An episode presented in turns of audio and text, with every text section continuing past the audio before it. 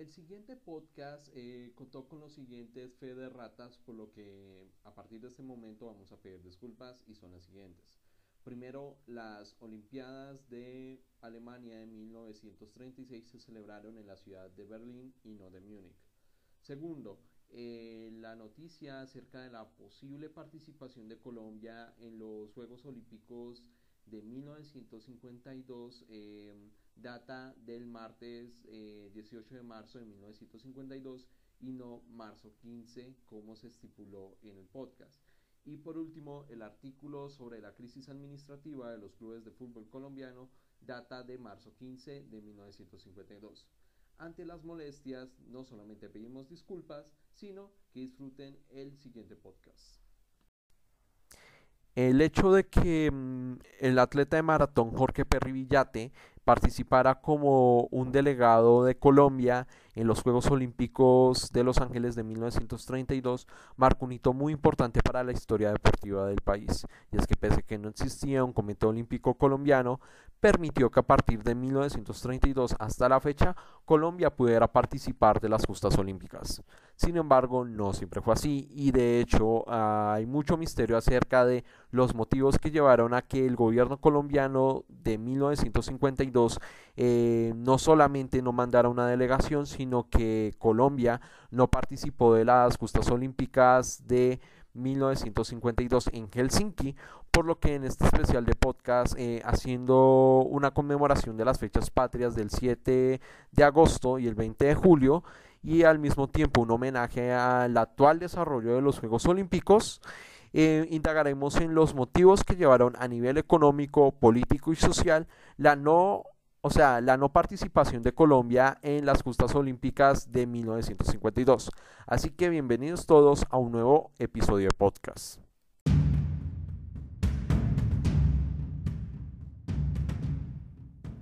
Los podcasts de Jeff, experiencias personales en el mundo académico laboral, mientras hablamos de historia, política, cultura pop, arte y literatura.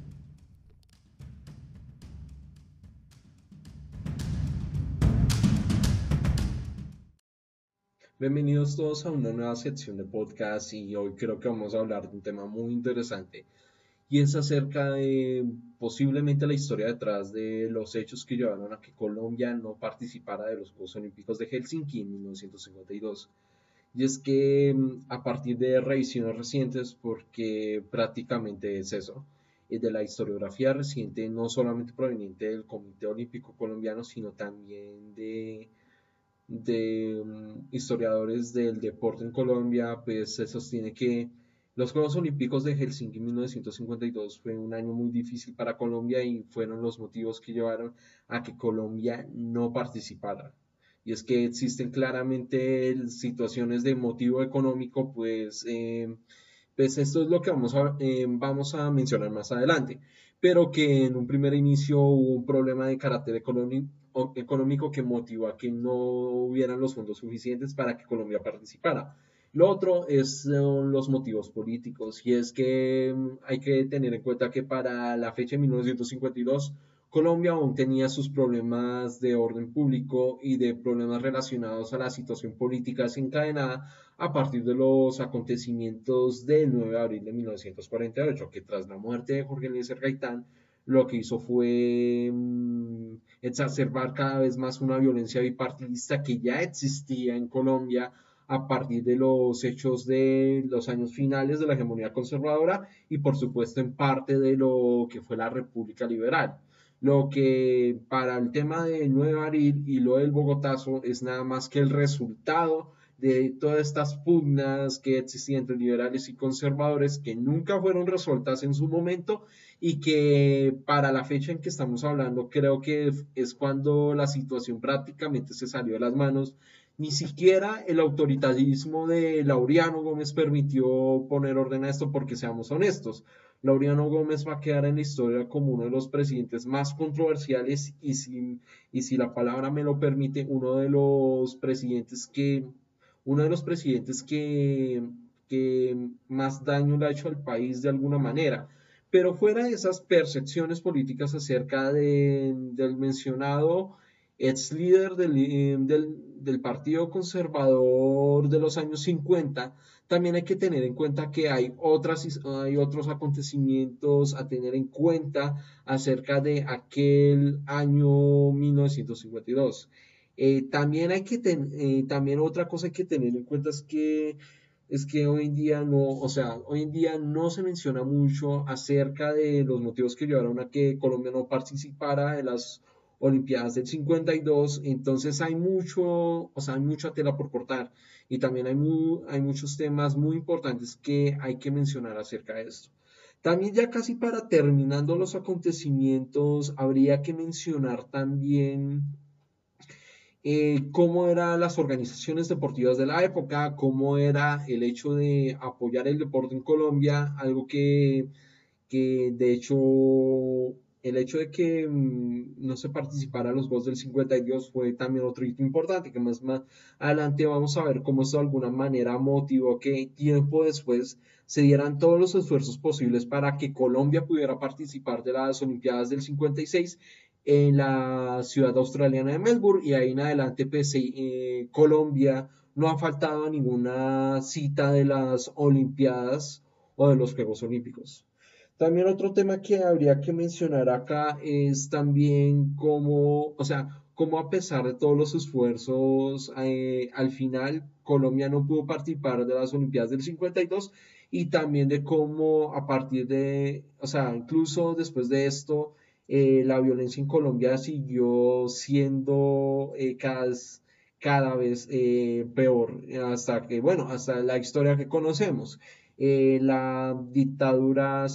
la dictadura militar de Rojas Pinilla y sus pero que no es tan dictadura por los historiadores porque tomó medidas, o sea, que en cuanto a dictaduras si los comparamos con las dictaduras de América Latina, pues la dictadura o la dicta blanda, que es lo que se conoce hoy en día, a, a, lo que fue la administración de Rojas Pinilla no fue tan, o sea, no fue como tan controversial o tan nefasta como el de otras dictaduras en América Latina. Y de hecho como de alguna manera mm, de alguna manera puso un poco de orden al tema de la violencia y como después de eso a pesar de todo eh, al final el pacto entre liberales y conservadores en lo que se conoce como el Frente Nacional dio como por terminado la violencia, pero que algunas decisiones tomadas por tanto el Partido Conservador como el Liberal pues desencadenaron lo que hoy en día conocemos como el conflicto armado interno en Colombia y entre otros temas muy importantes a tener en cuenta. Pero como estamos hablando de un tema como el deporte, entonces a continuación hablaremos del contexto y lo que fue un poco la historia detrás o la posible historia detrás, porque insisto, no hay mucha documentación posible para demostrar cómo de, alguna manera en la realidad eh, fue todo esto del intento y al mismo tiempo el no haber logrado que Colombia participara de las Olimpiadas del 52 y al mismo tiempo, si, el tiempo me lo permite, eh, podríamos hablar acerca de cómo, de cómo era el contexto deportivo de la época, cómo a pesar de todo esto no fue posible y cómo de alguna manera eh, esto no evitó los acontecimientos, como de alguna manera esto pues eh, marcó de alguna manera parte de la historia deportiva del país. Así que a continuación hablaremos del el contexto del deporte colombiano del 52 y sus contextos económicos y políticos de aquella Colombia de la violencia, pero que también afectó al deporte.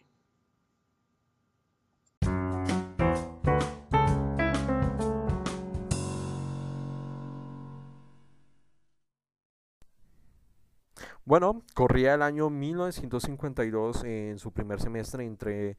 entre, bueno, su primer semestre que es, comprende entre enero hasta julio de 1952, que fue como el periodo necesario para que Colombia pudiera mandar sus delegados y dar como su última palabra en asistir o no a los Juegos Olímpicos. En este contexto recordemos que Colombia, eh, aparte de que estaba sumergido en una violencia bipartidista, pues los acontecimientos del 9 de abril de 1948, Vivíamos en la presidencia de Roberto Urdaneta, sí. Aquel personaje que sustituyó durante un tiempo al, al controvertido expresidente Laureano Gómez que tuvo que retirarse por problemas de enfermedad, pues según los documentos de prensa de la época se dice que él sufrió dos infartos que fue lo que motivó a que abandonara la presidencia, pero que puso en su cargo a, a, otra persona que fue Roberto Urdaneta, también del Partido Conservador, pero que en teoría y que lo que más adelante otros historiadores sostuvieron, que lo que pasó en realidad es que si bien él abandonó el cargo, aún seguía manteniendo influencia en la política nacional en la sombra, es decir, prácticamente Laureano Gómez seguía gobernando, pero a través de otra persona que es Roberto Urdaneta. De hecho, está la SIL que si uno mira los, los medios de prensa de la época, sobre todo el espectador y el tiempo, pues él era considerado como presidente encargado de la, o sea, él era eh, presidente encargado porque prácticamente él en su discurso de, posesión en,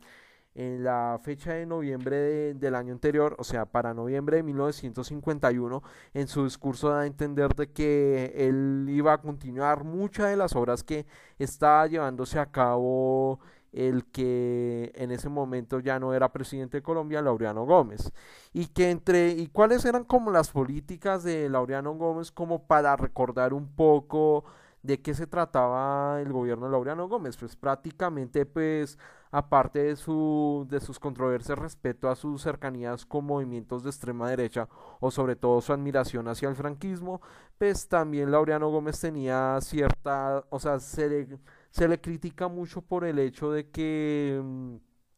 de que él asumió la, o sea, él ganó las elecciones y asumió la presidencia sin ningún rival político porque su rival eh, Darío Chandía eh, renunció a la candidatura presidencial debido a que los acontecimientos de la violencia pues no solamente impidieron que no hubiera seguridad para su candidatura sino que también eh, meses antes de, lo, de anunciar su o tiempo antes de anunciar su renuncia su hermano Vicente Chandía fue asesinado por motivos políticos entonces ya sin ningún rival pues Laureano Gómez asumió la presidencia de Colombia. Eh, también eh, fuera esto y obviamente pues sus ciertas controversias eh, respecto a, a, la forma como él perseguía a movimientos políticos que no iban en favor a su visión conservadora de la sociedad y sus visiones políticas. Y de hecho hay historiadores que que mm, de esas orientaciones a las que él persiguió que lo llamaron por un apodo que se le llamaba el Basilisco Gómez o también el monstruo. O sea, imagínense, eh, imagínense sus políticas respecto a su persecución política contra otras ideologías políticas como para que, él se, para que lo apodaran así. Ya dejando de lado esa, esa controversia respecto a Laureano Gómez, está eh, su sucesor, que por, o sea, que por motivos de enfermedad Laureano Gómez tuvo que buscar un reemplazo y ese reemplazo resultó siendo Roberto Urdaneta. Roberto Urdaneta para la época de los hechos de 1952 se consideró como un designado presidencial y aparte de ser un designado presidencial era prácticamente pues eh, continuar con muchas de las eh, las políticas gubernamentales que estaba llevando a cabo el famoso Laureano Gómez. Y a partir de todos estos acontecimientos políticos, el deporte que pinta ahí. Pues resulta que para los acontecimientos del primer semestre de 1952, y esto más o menos puedo constatarlo a partir de algunas fuentes de prensa que en las cuales pude consultar, que datan entre enero hasta em, julio de 1952, que es para el mes en que se, realiza, en que se realizaron las justas olímpicas de Helsinki en 1952. Es a partir de ahí que podemos constatar más o menos cómo más o menos cómo fueron los hechos. O sea, insisto que no hay mucha documentación acerca de los, o sea, los acontecimientos que llevaron a que Colombia no, no participara en Helsinki en el 52, pero que podemos más o menos resumirlo así. Corría el año 1952 cuando durante los acontecimientos marcados por la violencia del país, ocurrió la, lo que fue la asamblea electiva para elegir al, al presidente del Comité Olímpico Colombiano, que para la época, pues, eh, eh, para la época del 52 ya lleva por lo menos su cierto tiempo de existencia. Recordemos que el Comité Olímpico Colombiano existía desde 1936. Así es, para la época en donde ocurrieron los acontecimientos de Múnich de 1900, o sea, los acontecimientos de las Olimpiadas de Múnich de 1936. Em, por lo que ya dejando eh, em, ya dejando de lado un poco acerca de ese acontecimiento, eh, para la asamblea electiva eh, tenían que mandar diversos representantes para elegir al que sería el presidente de ese comité. Resulta que para esa fecha de 1952 em, ya eran diversos representantes de la Asamblea. Para, para los representantes del gobierno nacional de la época, enviaron al que en ese momento era, o sea, por parte del Ministerio de Educación, y esto es otro tema, antes de la existencia de Coldeportes, el que se encargaba de mirar las relaciones entre el gobierno y el Comité Olímpico Colombiano era el Ministerio de Educación. Entonces, durante esa asamblea y por parte del gobierno, y desconocemos si para si para la asamblea mm, electiva eh, también asistió Laureano Gómez o Roberto Urdaneta, pero lo que se sabe es que del, del delegado de parte del Ministerio de Educación Nacional eh, participó y estuvo presente Enrique Gómez Hurtado, uno de los hijos del expresidente Laureano Gómez, que para el momento en, donde ocurrió la asamblea electiva del Comité Olímpico Colombiano, aparte de que tenía 26 años, ya se destacaba por ser periodista, abogado y que en ese entonces era jefe de redacción del diario o del periódico El Siglo, uno de los eh, medios de prensa defensores del Partido Conservador de la época.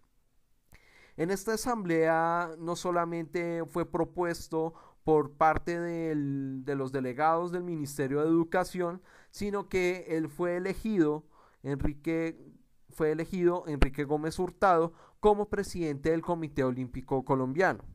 por lo que él fue el encargado de hacer todo lo que fuera posible para que de esa manera se llevara a cabo o se pudiera encontrar los fondos y el apoyo necesario para que Colombia pudiera participar de las Olimpiadas de Helsinki en 1952. De hecho, esto, esto ya es más parte de anécdotas y sobre todo de una entrevista concedida para el libro Memorias de Colombia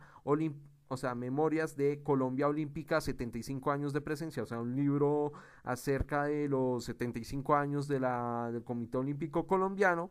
que en su momento el mismo Enrique Gómez Hurtado decía que él fue elegido a pesar de que él no tenía ni la más mínima idea acerca de cómo era una organización deportiva o cómo era el mundo del deporte. A pesar de que él al mismo tiempo él afirmaba que él aceptó el puesto debido a que, según en sus palabras, no solamente tenía una posición neutral frente al deporte, o sea, o sea según él el deporte, no, o sea, y esto ya es también filosofía del Comité Olímpico Colombiano, que había que separar la política del deporte, algo que, bueno, eso ya dependerá cada quien si está de acuerdo o no con eso, pero fuera de esa afirmación, también decía que, que, la razón también por la que lo escogieron era por la forma como él ponía orden o tenía cierta autoridad para administrar una, y, una entidad que para el momento pues Recordemos que, que para esta época de 1952, pues el Comité Olímpico Colombiano era un poco joven, pues teniendo en cuenta su, más o menos sus, sus, bueno, sus años, o sea, es decir, em, es decir, si fue creado en 1936, tendría por lo menos unos, eh, eh, no más de, unos de unos, mm, bueno, de unos 16 o 17 años para la época, o sea, era 16, digo, 16 años, no más de 16 años que se había fundado el Comité Olímpico Colombiano para la época. Entonces era como un poco complicado de alguna manera manejar una identidad deportiva tan joven y de hecho él lo dice que, que, quizás la razón, aparte de su neutralidad, que la razón por la que los cogieron, era quizás por su capacidad de, darle orden a una buena administración a una entidad deportiva dispersa y que aún, pues, por su reciente creación aún tenía pocas funciones. Sin embargo, si me lo preguntan eh, en lo personal, para mí, considero que lo del tema de, de elegir a Enrique, de elegir a Enrique Gómez Hurtado como presidente del Comité Olímpico Colombiano, se me hace un acto de nepotismo y un acto de nepotismo de parte de no solamente el Ministerio de Educación y del presidente de la época que era eh, Roberto Urdaneta, sino también de parte del mismo comité de que, de que primó más la influencia del nepotismo, más la influencia de la figura de Laureano Gómez que sobre, no sé, alguien que tuviera un mejor talento o, una mejor experiencia respecto a administrar una entidad deportiva. Pero fuera de ese aspecto, eh, para el momento en que Gómez Hurtado o Enrique Gómez Hurtado fue elegido como presidente del Comité Olímpico Colombiano, pues en un inicio se dieron como con buen con buenas luces eh, acerca de que sí era posible eh, llevar a cabo las, o sea, llevar a cabo todo lo que tiene que ver con el apoyo económico y si se puede político para que el gobierno colombiano y obviamente algunas entidades deportivas pudieran mandar delegados o al menos una delegación colombiana para las Olimpiadas de Helsinki. Y de hecho está aquel, aquella noticia eh, fechado en enero 5 de 1952 del tiempo, en la cual se hablaba acerca de que, de que se estaban convocándose una concentración de atletas para asistir a los Juegos Olímpicos de Helsinki. Y de hecho, de estos Juegos Olímpicos se hablaba acerca de cómo, de cómo la Asociación Nacional de Atletismo pues, tuvo una reunión con el comité, o al menos se hablaba de una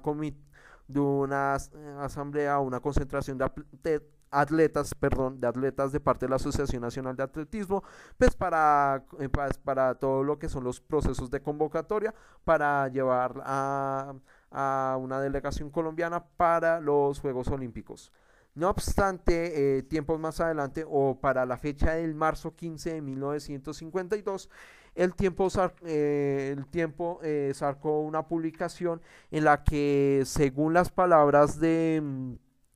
en aquel entonces, em, secretario general del Ministerio de Educación eh, Nacional, Fabio Vázquez Botero, eh, hablaba acerca de que era posible la participación de Colombia en la Olimpiada de Helsinki en 1952. Y de hecho, eh, basándome un poco en las palabras que dio o en el momento en que, en que se le dio la entrevista de parte de periodistas del tiempo,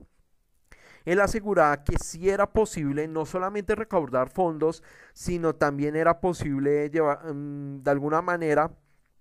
poder seleccionar al menos 18 deportistas para eh, para que representaran a la delegación colombiana en Helsinki en julio de, o sea, en julio de 1952. Y de ahí pues hablaban que no solamente podía tener éxito, sino que también podría contar con los fondos adecuados para la participación de Colombia en las Olimpiadas de ese mismo año. Tiempo después para, ojo, estamos hablando de de, marzo, o sea, de marzo 15 de 1952. No obstante, tiempo después, eh, una semana o ocho días después, o un tiempo después, casi como, como 11 días después de dar esa noticia, eh, algunos periodistas locales de la ciudad eh, de Cúcuta hablaron en una entrevista concedida por, por un medio deportivo local de la radio, eh, un reportaje que hicieron al mismo secretario general del Ministerio de Educación, Fabio Vázquez Botero, en la cual posiblemente él desmentía acerca de que habría una delegación colombiana que iría a las Olimpiadas de Helsinki de 1952. Y era que a la larga, y me baso un poco en sus palabras, no era él quien diría la última palabra y que esto ya sería no solamente, o sea, no solamente de parte de, él, sino también de parte de la, de la presidencia de la República y de parte del Comité Olímpico Colombiano, o sea, que fueran eh, las autoridades eh, o los rangos superiores del Ejecutivo que darían la última palabra para determinar si Colombia iría o no iría a las Olimpiadas de Helsinki del 52. Y también en esta entrevista hablaba acerca de la importancia o más bien eh, mencionaba mucho acerca de la buena participación que tuvo Colombia en los Juegos Bolivarianos de Caracas que se desarrolló un año antes, o sea, en 1951, y que ahí también hablaba de las buenas relaciones entre Colombia y Venezuela en ese tiempo, y bueno, eh, palabras van y palabras vienen, y que a la larga, em, o sea, no afirmaba, pero tampoco negaba acerca de la participación de Colombia en las Olimpiadas de 1952. Eh, no obstante, hay que tener en cuenta que otro acontecimiento o dos acontecimientos que podrían de alguna manera dudar de la posible participación de Colombia en las Olimpiadas de Helsinki del 52 fueron dos noticias o dos posibles noticias. Uno eh, fechado, uno fechado en el, bueno, el 30 de abril de 1952 en la cual es acerca del el cambio de gabinete ministerial, eh, en la cual el presidente de la época, Eduardo Urdaneta, eh, eh, convocó un nuevo gabinete ministerial debido a que algunos de sus funcionarios renunciaron o por diversos motivos optaron por un cambio ministerial. Y entre este cambio ministerial aseguró que el señor Lucio Pablo Núñez eh, sería encargado del Ministerio de Educación, o sea, el de la, el que aquella cartera en la cual eh, para la época tenía relaciones entre el gobierno y el Comité Olímpico Colombiano y que de alguna manera ese cambio ministerial pudo, de alguna manera, ojo, esto ya son conjeturas mías y de algunos, de posiblemente de algunos historiadores, podría de alguna manera haber influido acerca de, la posible decisión que al final tomaría Colombia respecto a las Olimpiadas de 1905, o sea, de la participación de Colombia de 1900, de las Olimpiadas de 1952. Y otro hecho que también podríamos eh, mencionar eh, sería acerca de, de 1 de marzo de 1 de marzo de 1952, que es un artículo que también para la misma o sea, más o menos para el mismo mes de marzo del 52, en la cual posiblemente se,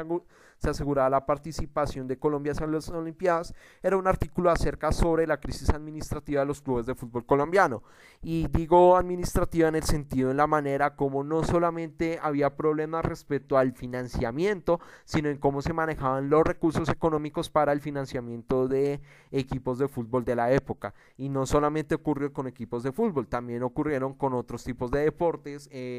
no solamente de atletismo o no solamente de clubes de, tenis, de béisbol, de básquetbol y, y, entre otras cosas. O sea, que daba a entender cómo, o sea, las dificultades que tuvieron los equipos deportivos de la época para financiar sus equipos o, o, por lo contrario de eh, la financiación de torneos deportivos. O sea, que, que sí, por un lado es viable a que aquellos motivos económicos que motivaron a que Colombia no participara de las Olimpiadas de 1952. Y de esta manera, pues vamos a continuación a mencionar los motivos políticos que conllevaron a que, mm, a que al final el gobierno colombiano decidiera que decidiera que Colombia no participaría de las justas olímpicas de Helsinki de 1952.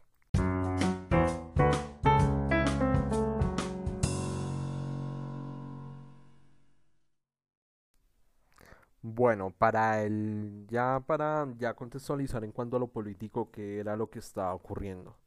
Pues si bien ya habíamos mencionado la exacerbación de la violencia que había ocurrido durante ese entonces, hay que tener en cuenta que un año antes, o sea, para la época en que Laureano Gómez decidió em, retirarse del cargo presidencial, pero aún así gobernar en la sombra a través de Roberto Urdaneta, fue a partir de aquí donde, a partir de los acontecimientos, eh, se dio el famoso pacto del 6 de octubre de 1951. ¿Qué quiere decir esto? O al menos cómo, qué tiene que ver esto con lo que estamos viendo. Pues fue a partir de ese pacto del 6 de octubre en la cual acordaron que tanto los directivos del Partido Liberal como el Partido Conservador, perdón, tanto líderes del Partido Liberal como del Partido Conservador hicieran todo lo posible eh, con tal de acordar las bases de entendimiento para retornar no solamente a la normalidad institucional, sino poner fin a, lo que fue eh, o a lo que estaba pasando, que era la violencia, la cual era una guerra no declarada entre liberales y conservadores. Y es a partir de acá que algunos de los líderes de orientación liberal y algunos líderes conservadores, em, de estos líderes conservadores yo creo que destacaría solamente a Mariano Espina Pérez, porque al señor Gilberto Alzate Avedaño, a pesar de que eh, para el año anterior, hasta 1951, encabezó como un, un movimiento, una secesión conservadora de oposición al gobierno de Rafael Urdaneta. Eh, hay que tener en cuenta que el señor Gilberto Alzate Avedaño es conocido por ser otro personaje controvertido de nuestra historia, porque él también era otro admirador del fascismo e incluso muchos historiadores lo, lo atan como como uno de los, o sea, como uno de los pioneros, si se puede decir, de las influencias del nazismo, del falangismo y pero sobre todo el fascismo alemán e italiano, por lo que muchos lo consideran como un pionero de alguna manera de las ideas de extrema derecha en Colombia. Así que la verdad, el señor Gilberto Alzate Badaño no me genera para nada no me genera para nada ninguna confianza. Y supongo que para la época creo que dudaría mucho de las intenciones del susodicho acerca de, de poner, o sea, de de proponer alternativas eh, al fin de la guerra que no sean violentas. Pero fuera de todas estas eh, oposiciones que veo, ¿qué fue lo que hizo el Partido Liberal durante este famoso pacto de 6 de octubre? Pues aparte de, de, de acordar una salida pacífica, si se puede decir, o, a la o retornar a la normalidad institucional eh, antes de los acontecimientos del 9 de abril, o sea, o sea, volver a la normalidad institucional que, había antes de los acontecimientos del 9 de abril, pues se crearon las famosas comisiones de paz que recorrieron todas las capitales del país en una búsqueda de, o sea, una búsqueda no solamente de dar fin a, a esta violencia que se había generado a partir de los acontecimientos mencionados, sino también de buscar manifestaciones propias y, o sea, tratar lo posible de evitar que la violencia, eh, o sea, que las cosas se hubieran empeorado.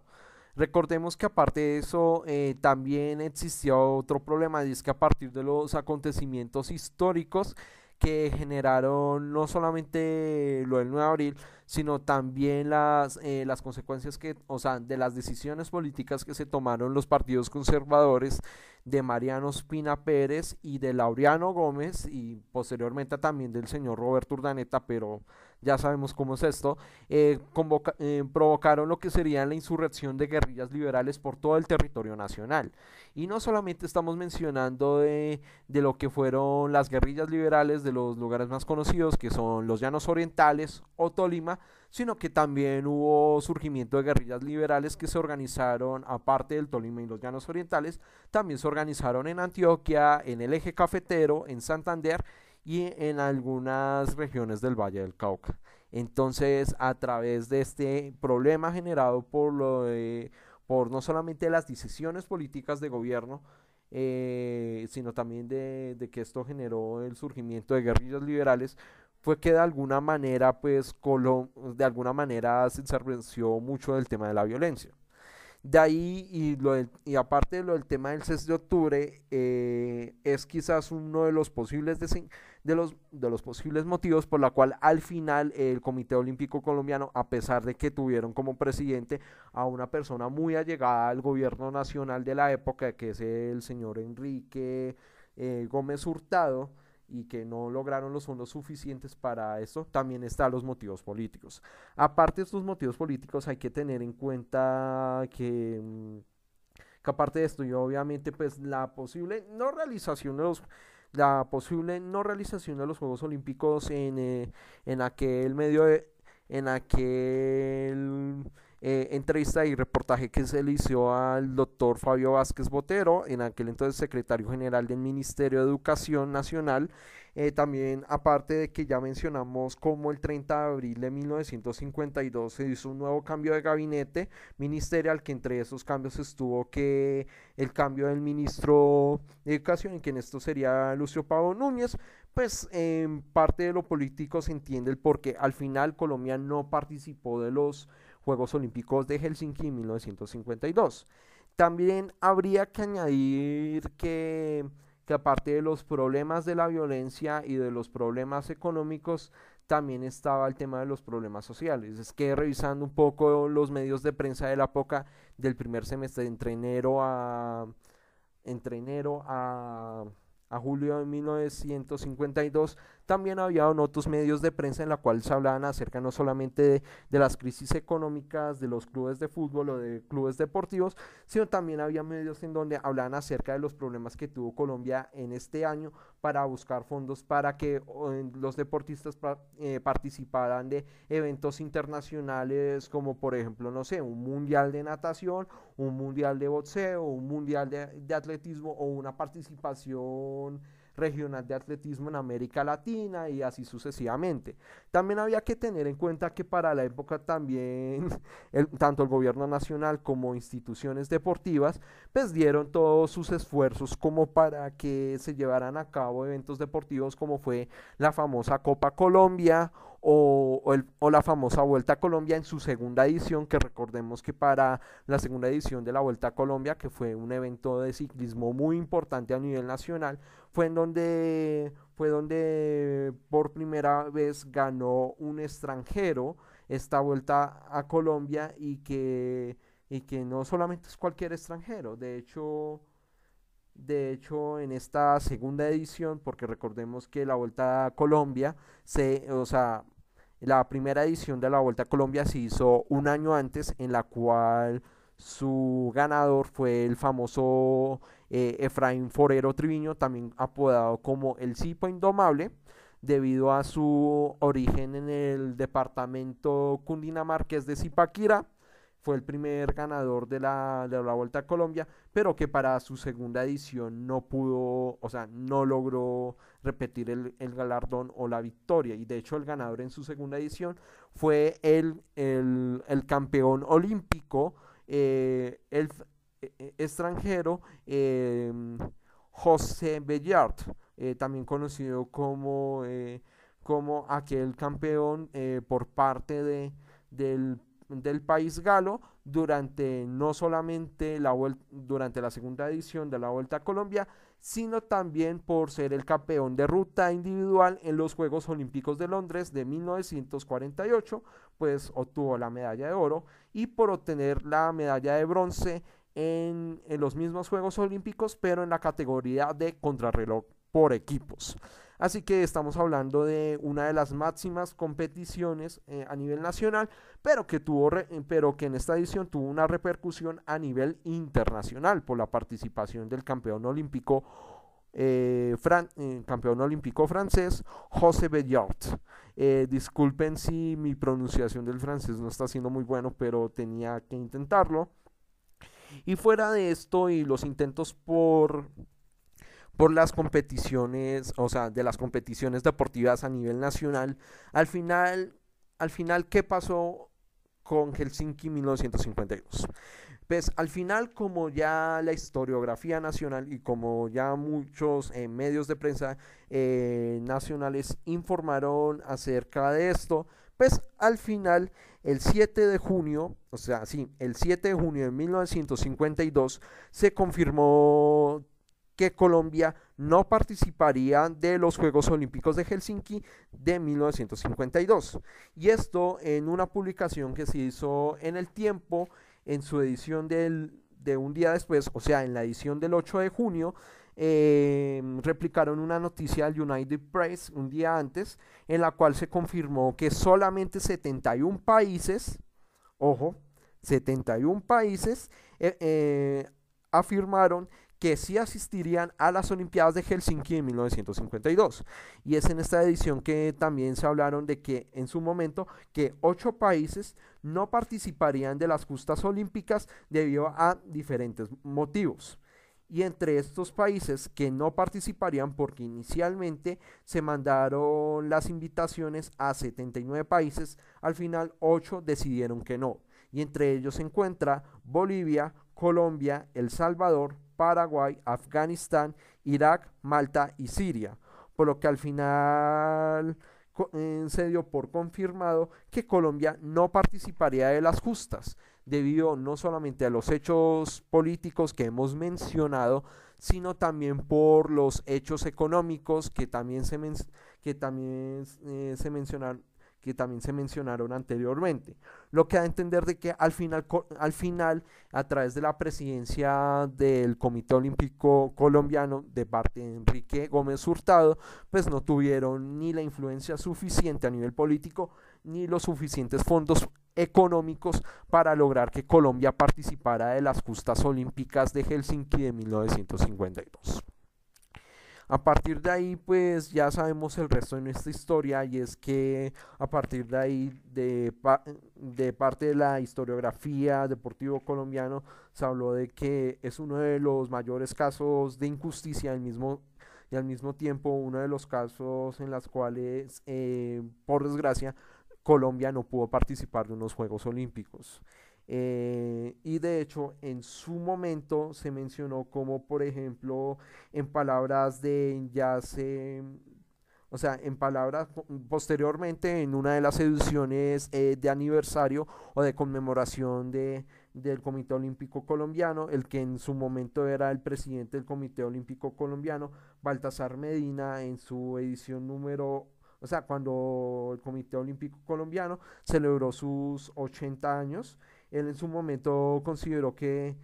los acontecimientos de Helsinki en 1952 se consideraba como una oportunidad desperdiciada y perdida, pues consideraba que, el mejor, que era el mejor momento para que algunos deportistas pudieran destacarse y desempeñarse en esas Olimpiadas. Y ahí menciona el caso de, por ejemplo, el famoso atleta colombiano eh, Jaime Aparicio que, él se destacó como uno de los mejores deportistas en Londres, en las Olimpiadas de Londres de 1948, pese a que no logró una medalla olímpica, pero que para la edición de los terceros Juegos Bolivarianos que se llevó a cabo en 1951, o sea, un año antes de un año antes, eh, logró una buena participación y si no estoy mal, creo que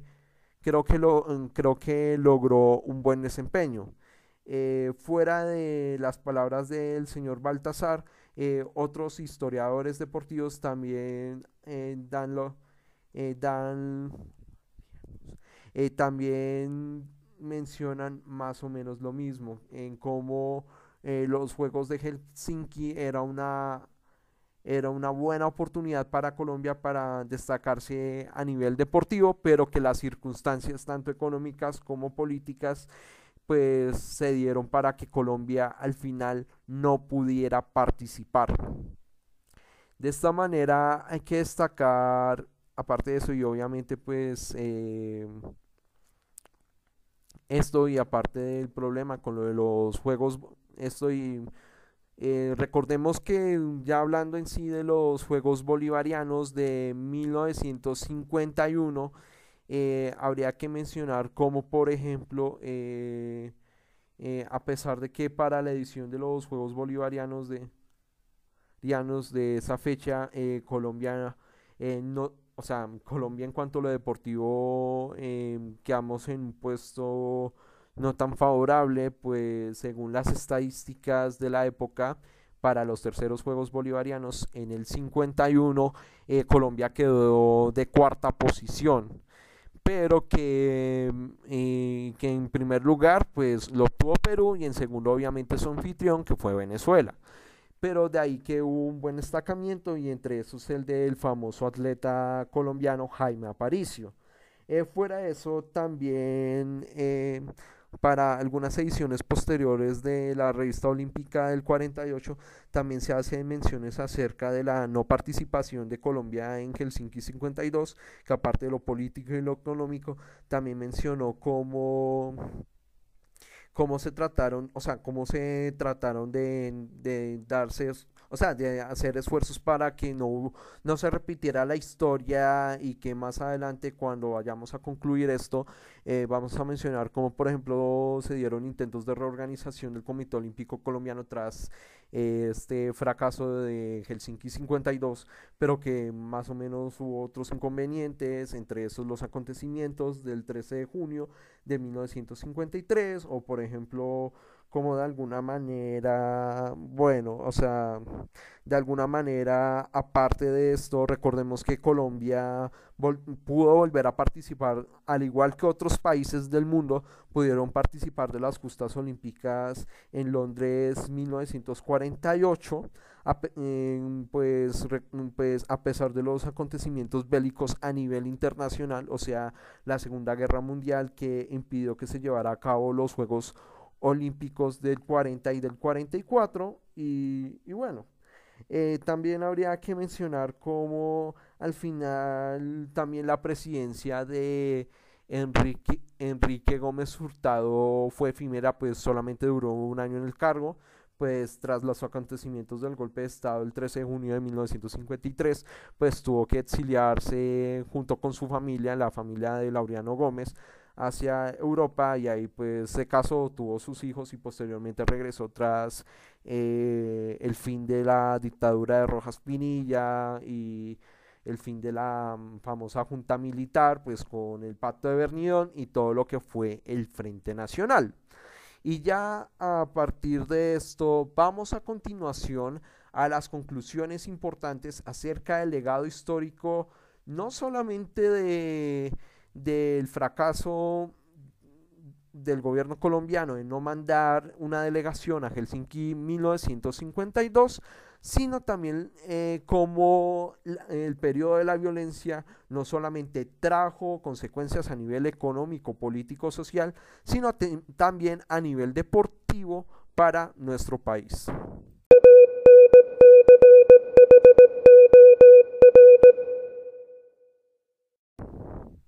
Las conclusiones que podemos traer o las reflexiones que podemos tener acerca de cómo el hecho de que al final eh, no hubo una delegación colombiana en Helsinki 1952 o que el gobierno colombiano decidiera que Colombia no iría a los Juegos Olímpicos de Helsinki de 1952 es un hecho muy importante como un hito histórico para el deporte colombiano respecto a que a qué tan o sea, al nivel tan impresionante que había llegado no solamente los problemas económicos del país, sino obviamente pues los problemas políticos desencadenados, o sea, los problemas políticos generados a partir de la de la violencia bipartidista mm, pues tras los acontecimientos mencionados con anterioridad, de cómo al final la violencia o la guerra no declarada entre liberales y conservadores no solamente fue un impacto a nivel eh, político, económico, social, literario, porque hay referencias literarias acerca de este periodo histórico, sino también en lo deportivo. Y uno de los buenos ejemplos acerca de eso fue esto. Como a pesar de la influencia política mm, de la presidencia de la República en aquel momento, como la, la efímera presidencia de Enrique Gómez Hurtado en la presidencia del Comité Olímpico Colombiano y cómo a pesar de todo esto no tuvieron ni los recursos suficientes ni la, ni la influencia política necesaria para que Colombia pudiera participar de los Juegos Olímpicos de Helsinki, que al final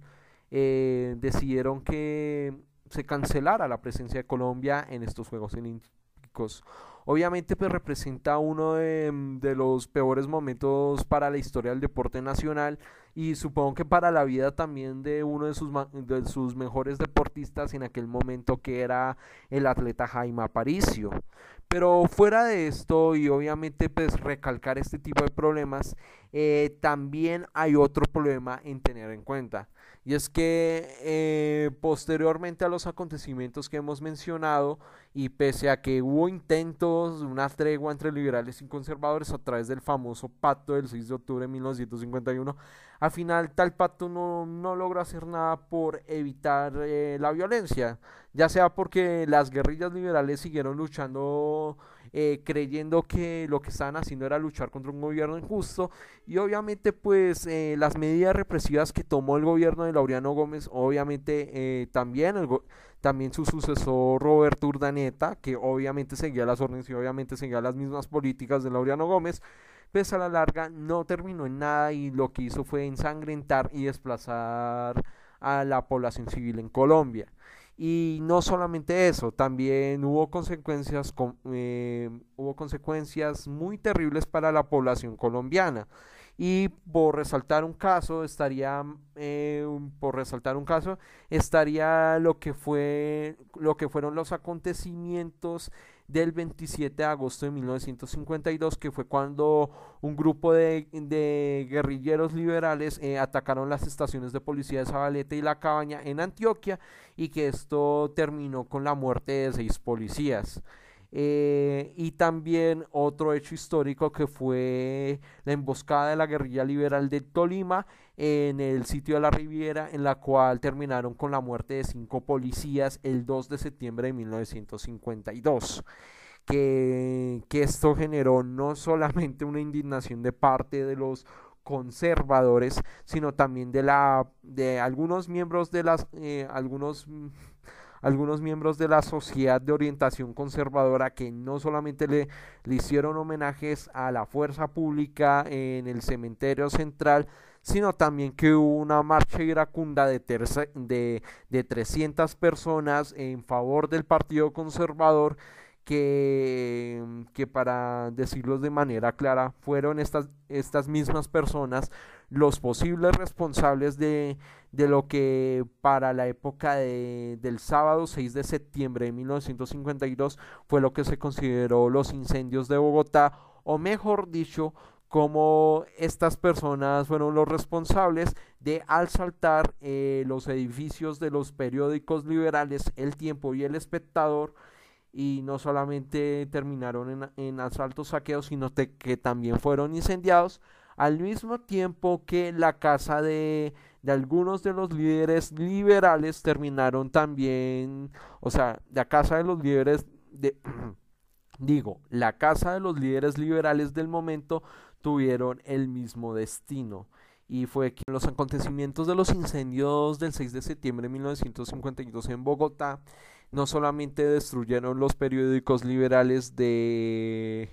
del tiempo y el espectador, sino que también atacaron las sedes de la Dirección Nacional del Partido Liberal y prácticamente destruyeron las residencias de, lo, de sus máximos líderes, que es la casa de Alfonso López Pumarejo y la casa de Carlos Vieira Restrepo.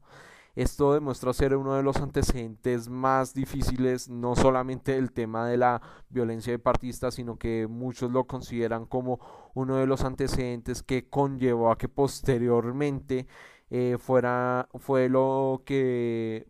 pasó un año después, el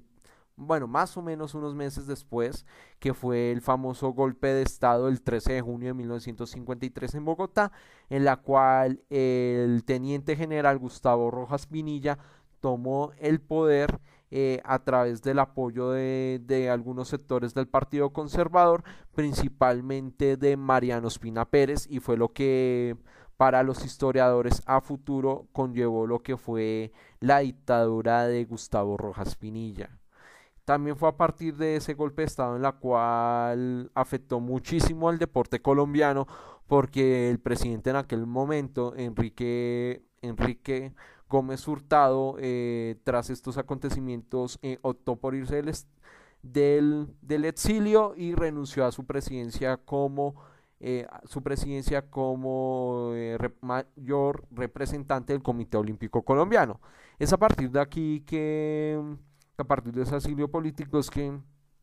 ocurrirían otras presidencias interinas como la de Miguel Valderrama o eh, la efímera presidencia de otro, de otro presidente del Comité Olímpico Colombiano que fue de, del presidente, bueno, que fue en ese momento presidente de la Federación Colombiana de Golf y abogado de origen bogotano, Carlos Castillo de la Parra, que, que también ocuparía un año en 1954 cuando eh, el gobierno militar de Gustavo Rojas Pinilla pues, tomó cartas en el asunto y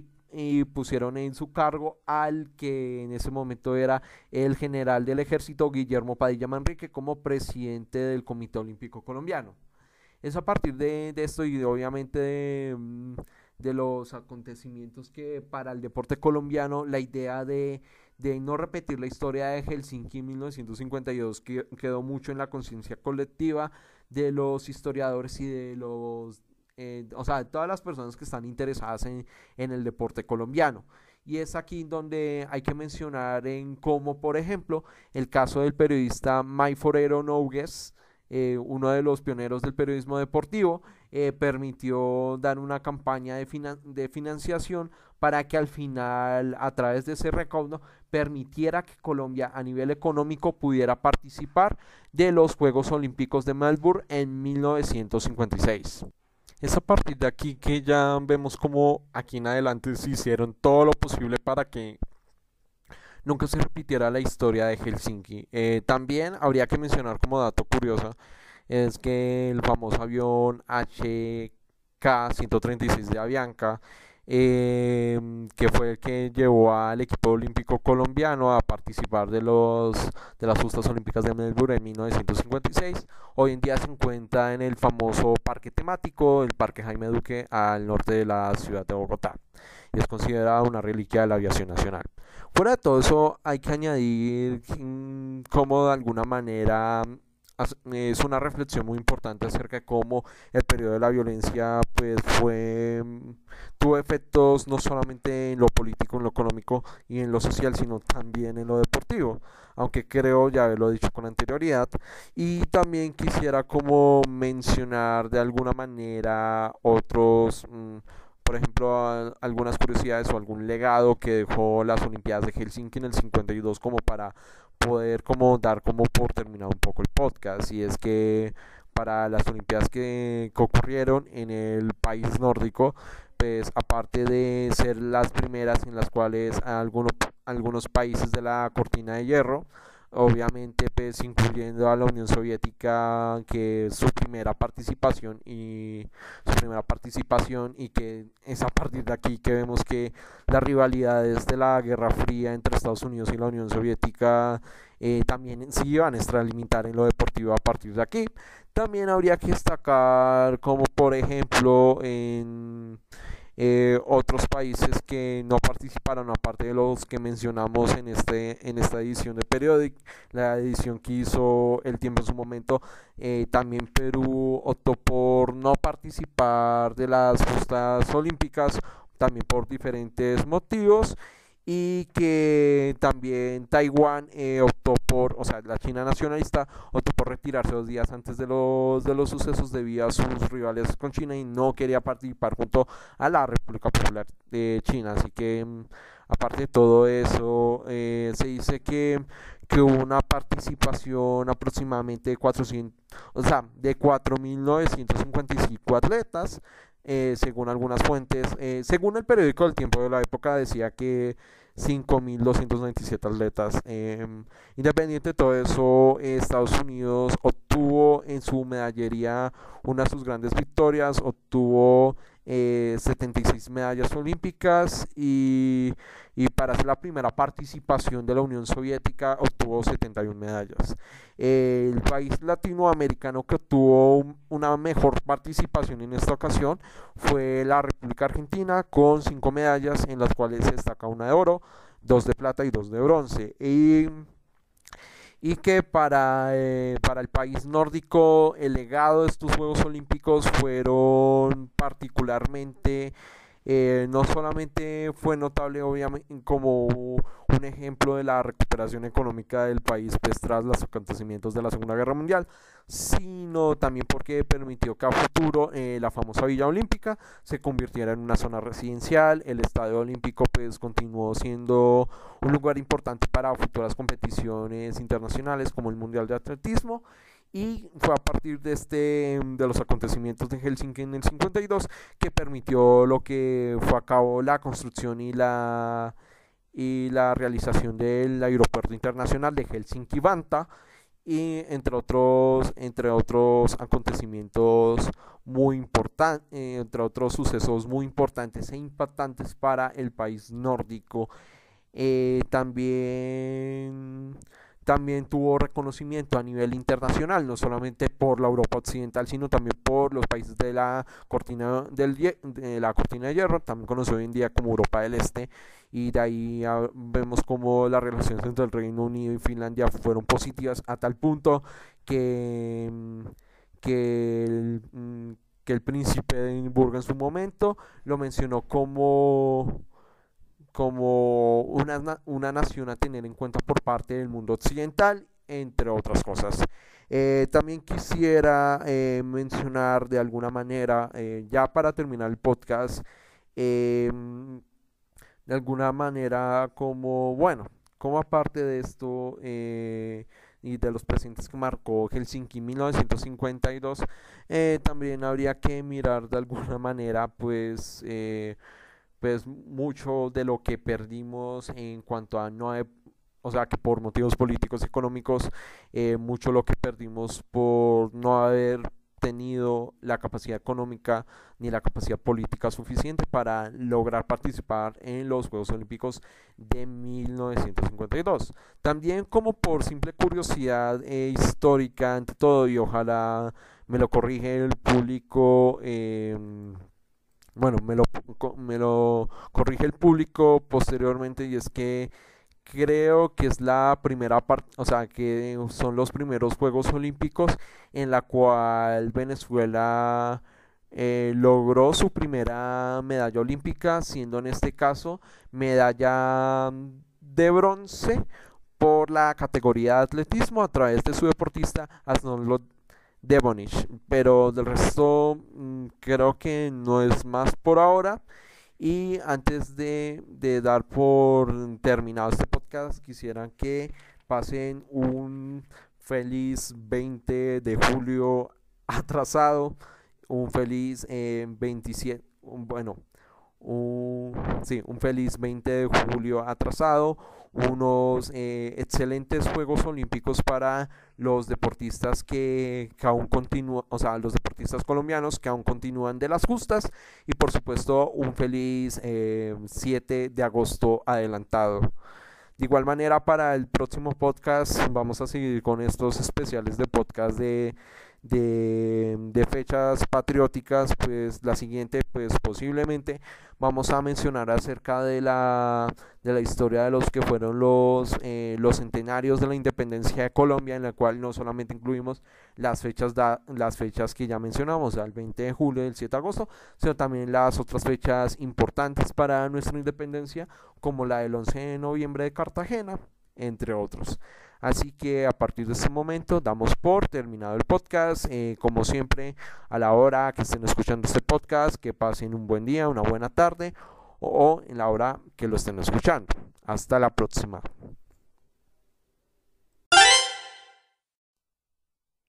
Los podcasts de Jeff. Experiencias personales en el mundo académico y laboral mientras hablamos de historia, política, cultura pop, arte y literatura.